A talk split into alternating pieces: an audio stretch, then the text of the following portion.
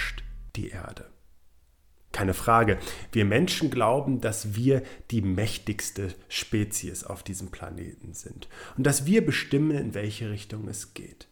Aber da existieren in unserem Ökosystem noch ganz andere Arten, die am Ende wesentlich mehr Einfluss sogar nehmen können als wir. Und ich weiß nicht, wie es dir geht, aber manchmal hebe ich gerne den Kopf und lasse mich von der Welt, von der Natur inspirieren. Und genau darum geht es in dem heutigen Podcast. Wer beherrscht wirklich diesen Planeten? Wenn dich das interessiert, dann bleib unbedingt dran. Du kannst ja selber mal den Test machen und in deinem Freundes- und Bekanntenkreis oder Kolleginnen- und Kollegenkreis fragen, welches die mächtigste Art auf diesem Planeten ist. Welches Lebewesen bestimmt, was auf der Erde tatsächlich passiert und führt diesen Planeten? Dann wirst du wahrscheinlich ziemlich schnell die Antwort bekommen, dass wir Menschen das sind. Wir Menschen herrschen über den Planeten und sind im Prinzip die, die die Natur rücksichtslos dominieren. Aber mal ehrlich, ohne uns Menschen könnten wir davon ausgehen, dass dieser Planet sich erholt. Dass er eben nicht untergeht, sondern sich regeneriert von unserem grenzenlosen Städtebau, Straßenbau, der Landwirtschaft, die wir oft sehr einseitig betreiben und sogar den Kriegen, die wir untereinander führen.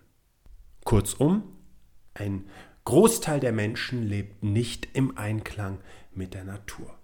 Und es geht noch weiter. Nicht mal mit der Natur, sondern schon mit dem eigenen Ökosystem stehen wir nicht im Einklang. Wir sitzen zu viel, wir fressen zu viel Mist und wir belasten uns in Form von Psyche, vom psychischen Stress einseitig, ohne darauf zu achten, welche Mentalhygiene für uns im Alltag wichtig ist. Und das alles bleibt nicht ohne Folgen. Die Art, über die ich jetzt sprechen möchte, lebt tatsächlich sehr ähnlich wie wir. Die leben auch in Staaten, wie wir Menschen. Sie bauen auch Städte und Straßen, betreiben eine Art Landwirtschaft und bekämpfen einander.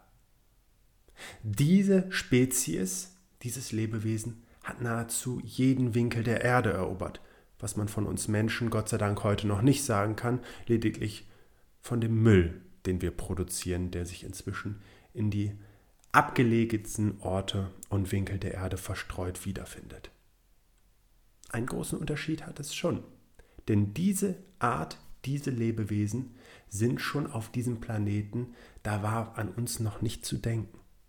Sie waren schon da, als die Dinosaurier hier lebten und der große Unterschied zwischen diesen Lebewesen und uns Menschen ist vor allen Dingen, ohne sie wäre die Erde schlechter gestellt.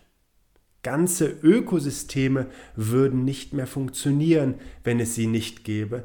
Diese Billiarden Winzlinge, die wir so oft übersehen und manchmal sogar bekämpfen, weil sie uns lästig sind. Es geht um Ameisen. Und vielleicht hast du schon irgendwann mal eine Geschichte von Ameisen gehört, was ihre Kräfte beispielsweise angeht, wenn sie Dinge durch die Gegend tragen und bewegen, die weit schwerer als ihr eigenes Körpergewicht sind. Und ich glaube, wir können uns heute einmal gewaltig von diesen kleinen Krabbeltieren inspirieren lassen und eine gewisse Verbundenheit dann auch zu unseren eigenen Geschenken wahrnehmen, zu unserem eigenen Organismus was da alles so tagtäglich passiert. Denn ich bin von einer Sache überzeugt, wenn wir Menschen, wenn du als Mensch eine Inspiration für dich selber gewinnst, dann wirst du dich nie wieder fragen, ob du etwas machst, sondern bestenfalls noch, wie du etwas machst, um dich in der einfachsten Form des Verständnisses einfach nur selber wertzuschätzen. Denn das sind deine täglichen kleinen Dinge, die du für deine Gesundheit machst, sind eine Selbstwertschätzung. Diese bemerkenswerten Tiere, diese Ameisen, und das muss ich direkt einmal vorwegnehmen, sind im Übrigen nicht die Herrscher dieser Welt, sondern die Herrscherinnen dieser Welt. Denn vielleicht hast du auch das mal gehört, es gibt da eine ganz andere Dominanz bei diesen Lebewesen, was die Geschlechterverteilung angeht. Aber dazu später mehr. Grundsätzlich mal fürs Gefühl.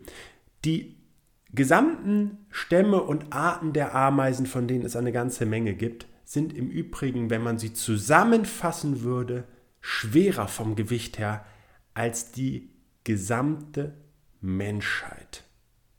Na, kriegst du ein Gefühl dafür, wie du vielleicht noch in dieser Podcast-Folge zum Staunen gebracht wirst? Lass uns mal weiter reinschauen.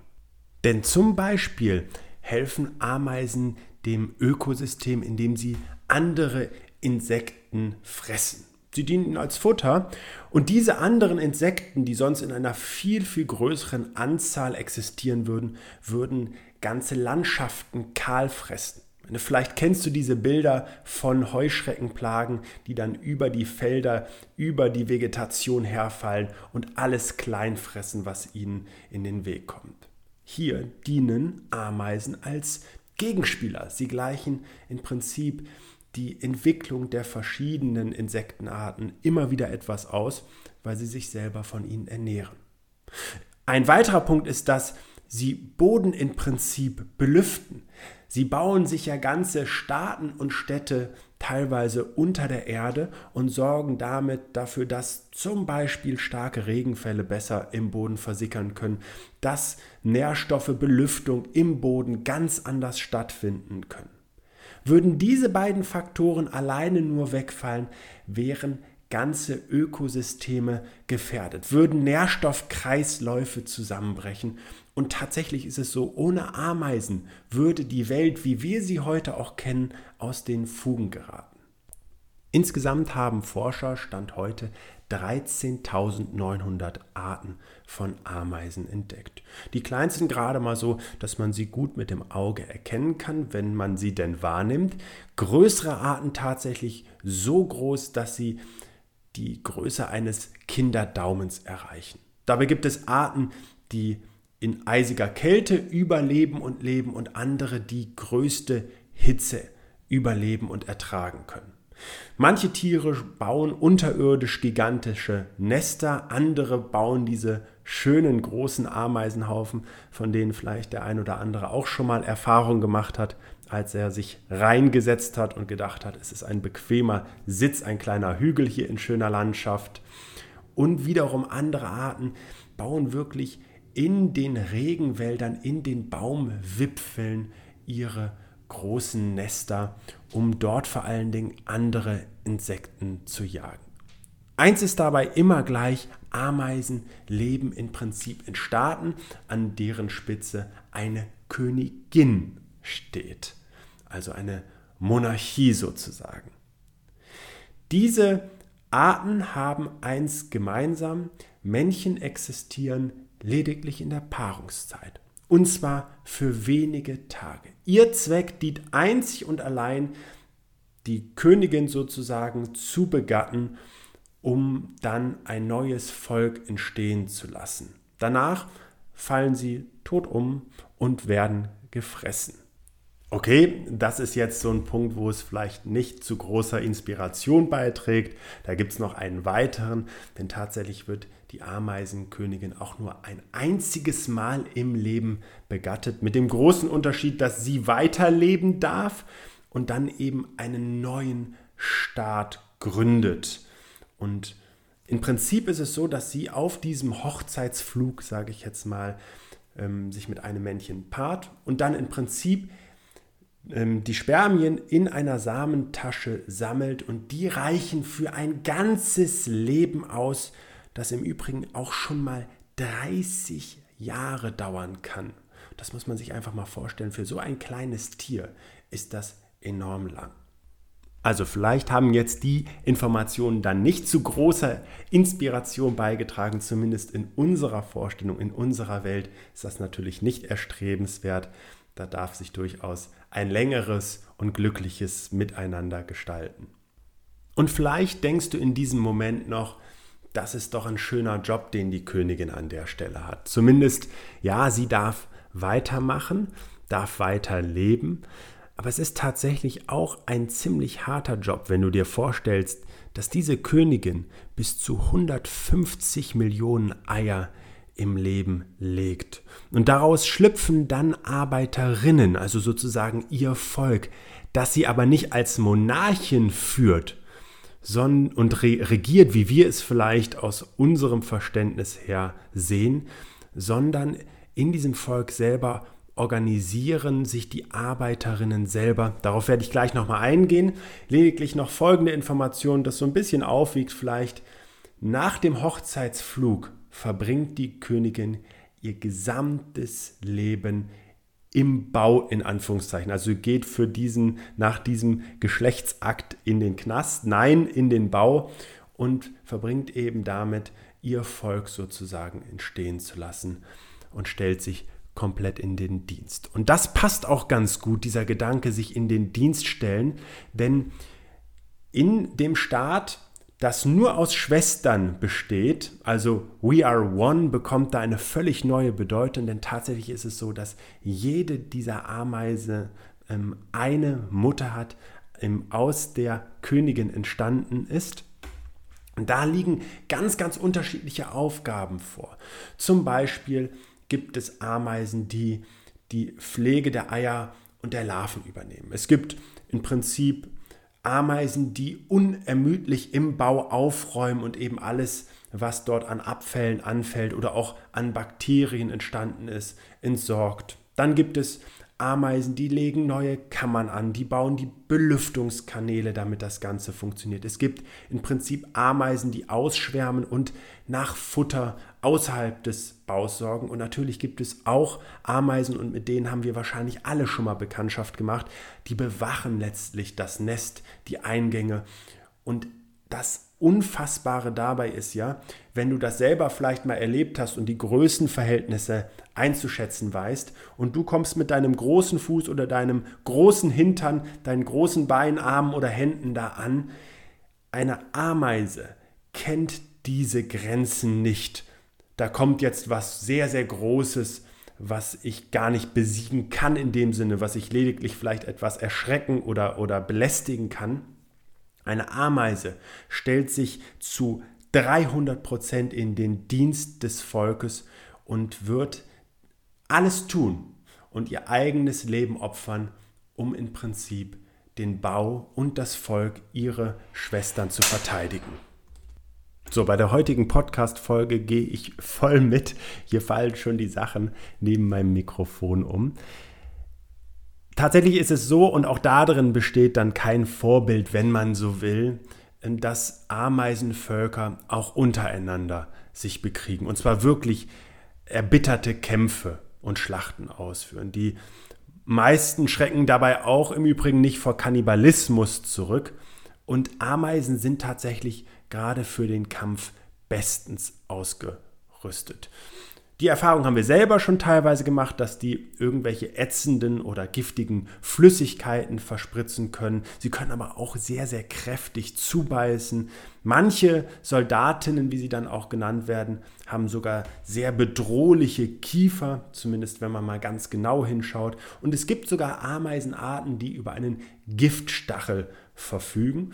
Und hier hast du vielleicht sogar mal vor einer, von einer Ameisenart gehört, die im tropischen Regenwald lebt, die wirklich ein Gift hat, das berüchtigt ist. Und dieses Gift dieser besonderen Art wirkt für 24 Stunden. Die Ameise, also die Arbeiterinnen sind dabei so bis zu 2,5 cm lang. Das ist natürlich für unser Verständnis aus diesem Breitengarten auch echt eine große, große Ameise.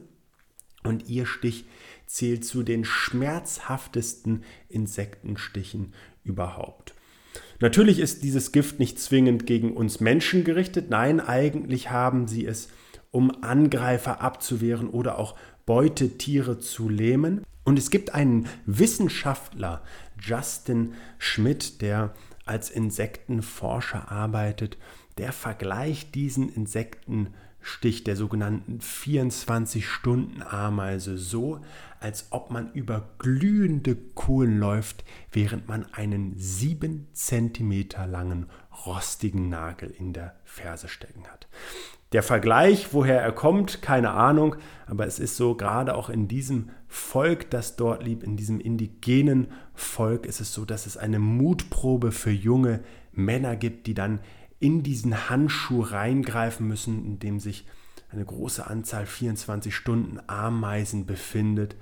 Und wer die Stiche dieser Tiere erträgt, der wird eben dann von den Älteren in diesem Stamm respektiert. Das ist wirklich eine ordentliche Mutprobe, gerade mit dem Bild, das wir von Justin Schmidt in diesem Zusammenhang vermittelt bekommen.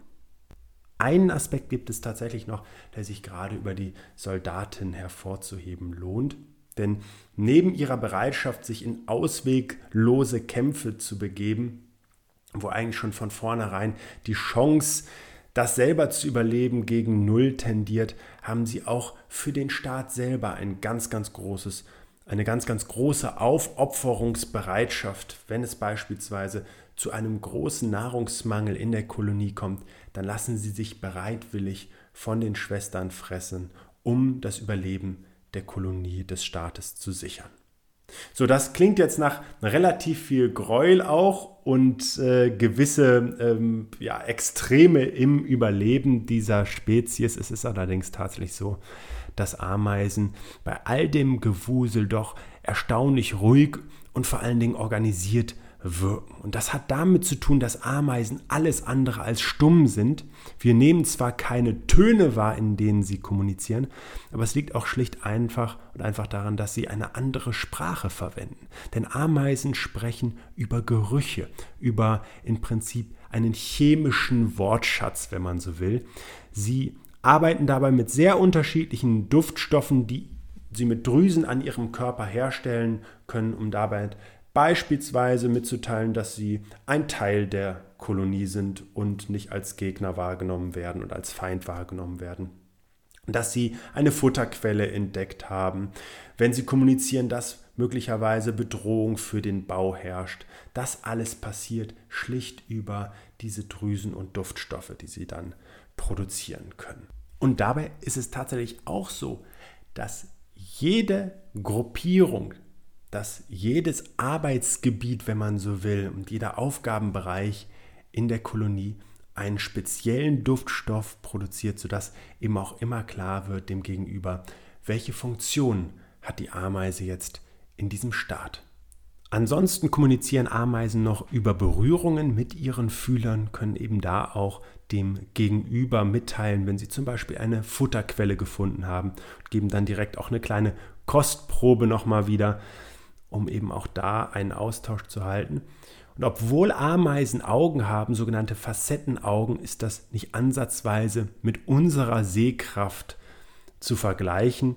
Das ist allerdings auch nicht weiter störend, weil in aller Regel die Lichtverhältnisse in einem Nest sehr bescheiden sind und da eine normale Sehkraft schlicht nutzlos wäre. Ameisen haben nämlich eine ganz andere Fähigkeit, sich zu orientieren. Sie nehmen mit anderen Sinnen zum Beispiel die Temperatur, die Luftfeuchtigkeit, den Gehalt an Kohlendioxid wahr und können sich damit perfekt im Bau orientieren. Es sind also ähm, eher physikalische und chemische Eigenschaften. So wissen Sie zum Beispiel immer, ob ein Gang im Nest nach unten oder nach oben führt und erkennen eben auch über diese Duftstoffe andere Ameisen. Und das ist schlicht einfach eine sehr beeindruckende andere Form der Orientierung, die auch nochmal sehr stark über die Erdanziehungskraft mitgerichtet wird. Also sie können nachvollziehen, je nachdem, wie sie gerichtet sind, wie ihr Körper gerichtet ist, ähm, in welche Richtung ihr Körper, ihr kleiner Körper an die Erdoberfläche herangedrückt wird. Natürlich ist nachvollziehbar, dass diese Form der Orientierung vor allen Dingen im Bau funktioniert. Außerhalb des Baus ist es dann wiederum eine andere Form. Statt mit Straßenschildern und Straßennamen zu arbeiten, wie es bei uns der Fall ist, nutzen Ameisen auch hier ihre ähm, Sekrete, die sie absondern können, Duftstoffe. Und so wird regelmäßig mit dem Hinterleib der Boden berührt, in regelmäßigen Abständen im Prinzip, um eine winzige Menge von Duft dort abzugeben. Und so können eben andere Ameisen diese Wegstrecke auch wahrnehmen, auch eine Ameise selbst natürlich auf dem Rückweg theoretisch. Und so entstehen diese Ameisenstraßen. Und es ist ähnlich wie bei uns Menschen, wenn wir einen Weg das erste Mal gehen, dann drücken wir vielleicht so ein bisschen das Gras runter. Und je häufiger und öfter dieser Weg benutzt wird, desto mehr wird er ausgetrampelt, desto eher wird er auch als Weg und Trampelfahrt im wahrsten Sinne des Wortes irgendwann erkannt. Und so können sie Wege entstehen lassen zu neuen Nistplätzen oder eben auch zu markierten Futterquellen. Es ist in der Tat so, und das äh, kannst du theoretisch auch mal in deinem Alltag äh, nachvollziehen, wenn du eine Ameisenstraße siehst. Und du würdest jetzt eine kleine Strecke dieser Ameisenstraße im Prinzip mit dem Finger verwischen, dann stoppen die Ameisen wirklich an der Stelle und sind auf der Suche, wo geht denn der Weg jetzt weiter, weil es wirklich so ist, als würdest du dir vorstellen, du fährst eine Straße entlang und plötzlich entsteht eine Schlucht, also die Brücke ist nicht da. Jetzt würdest du ja auch nicht einfach weiterfahren und in den Abgrund stürzen dich, sondern du würdest auch gucken, gibt es vielleicht einen anderen Weg, den ich jetzt benutzen kann. Und so suchen die Ameisen dann an der Stelle und nehmen diese Spur dann wieder auf und ähm, verbinden diese beiden Wegstücke wieder miteinander, sodass eben an der Stelle wieder ein guter äh, Trampelpfad und irgendwann die, der ausgebaute Highway entstehen kann. Wenn es zum Beispiel gerade um die Orientierung zurück zum Bau geht, dann ist noch eine Sache wirklich sehr beeindruckend, denn Ameisen verfügen über eine Art eingebauten Kompass. Und dieser Kompass funktioniert über die Sonne. Sie orientieren sich im Prinzip an der Sonne und können tatsächlich, egal zu welcher Tageszeit die Sonne dann eben auch ihre Position verändert hat, jederzeit den Weg zurück zum Nest finden. Sie können immer wieder den passenden Winkel dazu feststellen. Und es ist auch nachvollziehbar, gerade für Ameisenarten, die beispielsweise in der Wüste leben, ist das unverzichtbar, wo die Landschaft eben absolut gleichförmig ist, wo vielleicht auch mal ein Duftstoff, äh, ein Weg verwehen kann oder die Hitze im Prinzip auch eine, eine Duftspur regelrecht verdampfen lassen kann. Und selbst wenn die Sonne eben dabei ihre Position verändert, dieser Kompass funktioniert absolut zuverlässig und die Ameise findet eben auch nach der Futtersuche zurück zum Bau. Es ist also wirklich spannend, was so abseits unserer Vorstellungskraft an extremen Sinnen existieren kann und eben ein Überleben in einer ganz, ganz anderen Art und Weise möglich macht. Mit Sicherheit auch ein paar Sinne, von denen wir träumen können. Und nimm doch einfach mal den heutigen Podcast und diese Folge als Inspiration für dich selber. Ein bisschen Verbindung für dich entstehen zu lassen und selber eine ganz, ganz große Wertschätzung für deine persönlichen Fähigkeiten, für das, was du einfach mit auf deine Reise bekommen hast, zu bekommen und dich einfach tagtäglich in deinen kleinen Aktivitäten, in diesen kleinen, immer wiederkehrenden Momenten selbst wertzuschätzen. Denn das ist das, was ich dir als Botschaft einfach immer wieder ans Herz legen möchte. Es sind genau diese kurzen Momente, die den ganz, ganz großen Unterschied unterm Strich machen. Und ich bedanke mich an der Stelle ganz, ganz herzlich bei der Autorin, die mich mit diesem Artikel inspiriert hat und ihn dann auch für dich ähm, zur Verfügung gestellt hat, wenn man so will. Claudia Beckschebe heißt die gute Frau. Ein wirklich inspirierender Beitrag, den ich dir auf diese Weise etwas näher bringen wollte. Ich wünsche dir alles, alles Gute und ich freue mich auf unsere nächste Begegnung.